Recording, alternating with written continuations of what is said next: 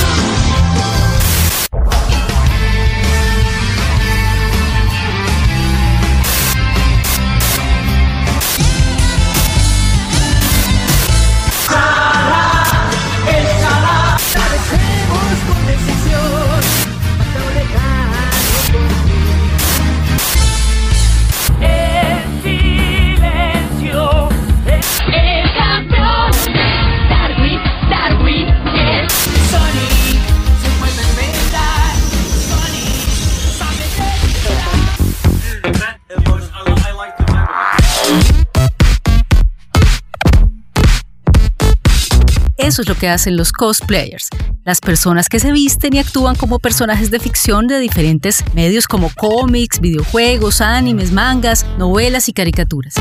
De mujeres que inspiran. De mujeres valientes. De mujeres berracas. De mujeres que luchan. De mujeres que sueñan. De mujeres que crean, que sueñan, que luchan. De mujeres. Un podcast de vanguardia. El término de disfrazarse así es cosplay y viene de la fusión de las palabras en inglés costume, disfraz y play, jugar. Vanguardia Podcast.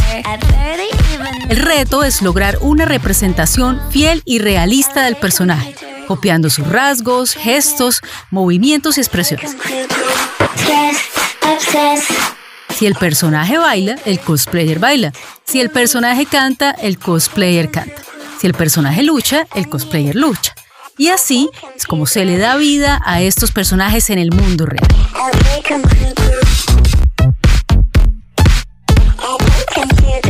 La cultura cosplay nació en los años 70 en Japón y pronto cuando el anime adquirió popularidad internacional, esta idea de vestirse como su personaje favorito y tratar de interpretarlo con sus características particulares se tomó el mundo.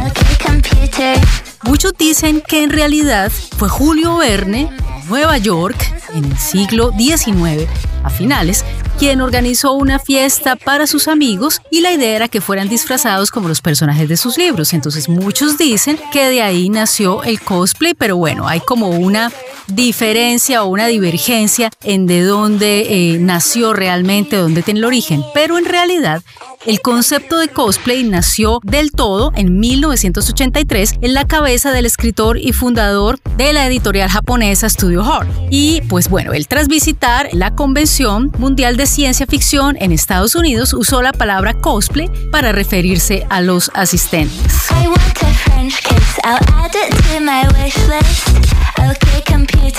Él es Nobuyuki Takanashi. Usted los vio y dijo, bueno, esta gente lo que está haciendo es cosplay. Desde muy niña, Manuela Suárez Alzate dice que se interesó por el cosplay, que comenzó viendo series, recuerdo mucho de esas series, Sailor Moon, Caballeros del Zodiaco, Las Chicas Superpoderosas, y a partir de ahí, ella y una amiga comenzaron a practicar el cosplay, a disfrazarse y a interpretar estos personajes. Y así pues ella comenzó a investigar, a hacer el traje, vestirse como su personaje, comprar los materiales, bueno, hacer todo lo que necesitaba para hacer su traje de cosplay. Manuela estará participando en el Digital Fest UDES, que es una feria tecnológica realizada por la Universidad de Santander, donde el cosplay se va a desarrollar y también todo lo relacionado con videojuegos, robótica, cómics y drones. Manuela habló con nosotros y nos contó un poco acerca de la cultura del cosplay en Bucaramanga, nos contó acerca de su gusto por el cosplay, nos contó un poco también cómo es la historia, cómo se desarrolló el cosplay en Bucaramanga, cuántas comunidades hay, cuántos festivales y bueno, hablamos con ella. ¿Cómo nació tu interés por el cosplay? Bueno, mi interés al cosplay comenzó desde muy niña. Empecé a ver series como Sailor Moon, Caballeros del Zodiaco, Sakura Carcaptor. Me gustaban muchísimo las chicas superpoderosas y yo las veía y pues yo quería ser ellas, quería ser esas heroínas. Eh, la Mujer Maravilla. Ya cuando crecí, una amiga me invitó a un evento, una convención me dijo, mira, eh, aquí en esta ciudad realizan eventos, entonces yo fui, vi y vi gente que estaba disfrazado con un cosplay de los personajes y dije, wow, yo quisiera verme así, quisiera representar uno de mis personajes favoritos y comencé a investigar cómo hacer un traje, cómo, cómo vestirme como un personaje eh, y investigar sobre, sobre materiales.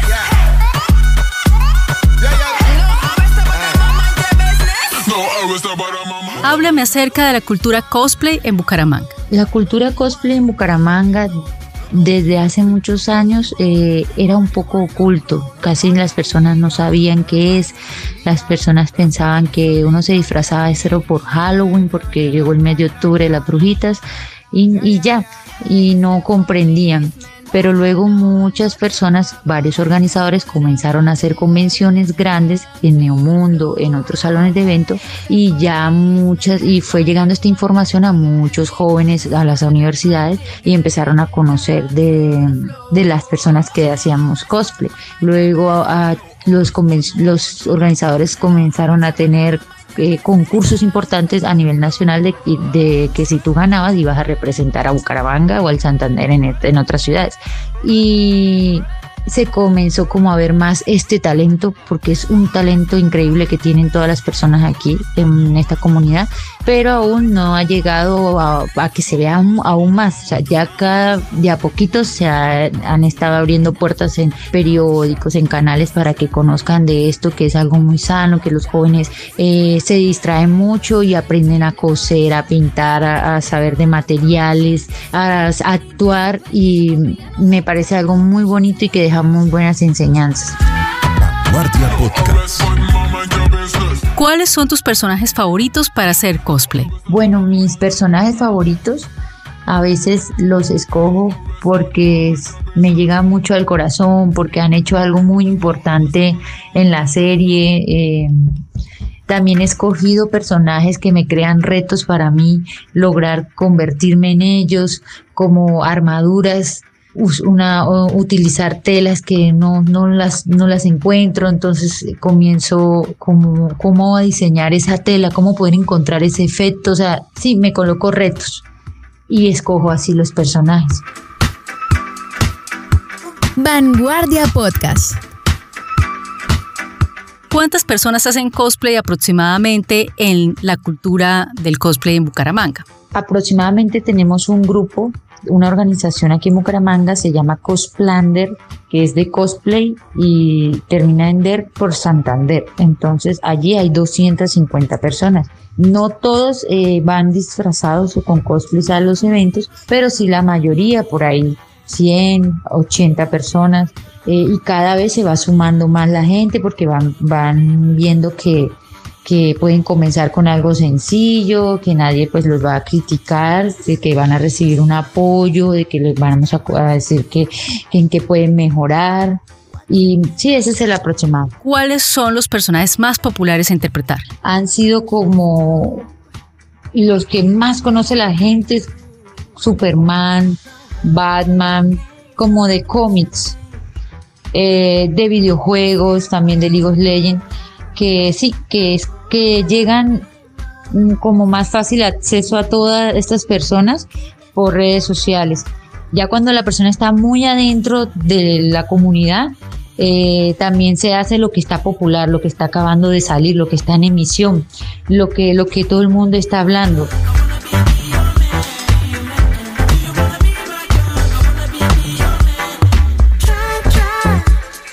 ¿De qué edades más o menos son las personas? Bueno, hay edades de 5 años, hay una chica de 8 años, desde 11, 12, hasta 40 años, porque para esto no hay edad, cualquier persona puede interpretar cualquier personaje, eh, debido a que en las series aparecen pues bebés y aparecen ancianos y gente que tiene estas, estas edades los interpretan, pero sí, acá hay de todo un poco.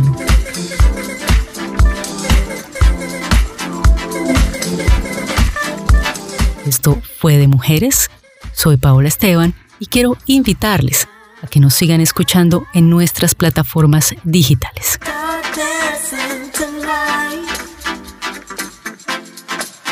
Vanguardia Podcast.